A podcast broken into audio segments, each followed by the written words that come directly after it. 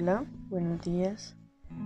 Son las 11:32 de un hermoso lunes 18 de enero. Cuando iba a empezar a grabar este podcast, me di cuenta que han pasado ya varios días desde la muerte de un familiar y me siento un poco mejor para conocer los temas, hacer las cosas que ya he querido hacer, pero siempre queda como el vacío de las rutinas que hacen las personas y que uno forma parte de esas rutinas. En este primer episodio quería hablarles acerca de hechos que pasan antes y hechos que pasan después de la muerte de un familiar, de un llegado, de un amigo, cosas que son inexplicables, pero pasan y son productos de nosotros, del ambiente que nos rodea. Y bueno, sin más, vamos a allá, vamos a empezar. Y les voy a contar todo, señas. Vamos a sacar el ratito para hablar del tema.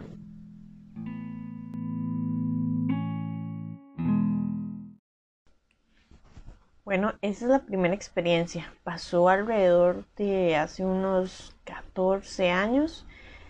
y yo venía del colegio, yo estaba en séptimo del colegio, entonces tenía como 13 años y venía del colegio súper bien, eran como las 4 de la tarde, cuando al llegar a mi casa observé que había como un carro nuevo entonces cuando me fui acercando más y más, me di cuenta que mi hermano lo había comprado.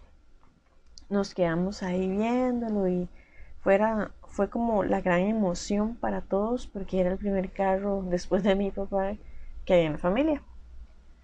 Como a los 10 minutos de estar viendo el carro, llegó una ambulancia.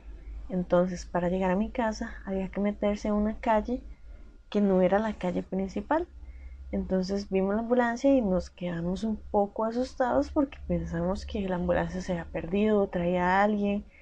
En realidad no recuerdo bastante del muchacho de la ambulancia, pero sé lo que pasó. Justo cuando el muchacho se bajó de la ambulancia, nos llegó con una carta que decía entrega de medicinas para, ah, bueno, a nombre de mi abuelo. Y nosotros nos quedamos viendo éramos mi mamá, mi hermano y yo. Y ya mi abuelo tenía un año de muerto. Entonces le dijimos, vea muchachas, es que eso es un error. Mi, mi, abuelo tiene un año de muerto. Y él se quedó como, este, no creo porque eso sale cuando lo solicita, digamos, la computadora vaya a dejar esto y ya en el sistema, si hubiera estado muerto, pues nos hubiera indicado. Entonces nosotros nos quedamos como muy asustados. Porque claro, fue una super impresión que llegaran a dejar las medicinas que a él le daban mes a mes, justo en el momento que digamos que ya había fallecido y que mi hermano había llegado con el carro. Y mi hermano era súper cercano con mi abuelo, entonces fue una impresión bastante rara. Aparte que dentro de la ambulancia venía un señor mayor más o menos de la edad de mi abuelo y se quedaba viendo el carro. Entonces el muchacho se subió muy asustado al, a, bueno, a la ambulancia y nos dijo, bueno, espero que esto haya sido un error y que no vuelva a pasar. Y nosotros también esperamos que no vuelva a pasar porque aún al día de hoy es una incógnita lo que pasó.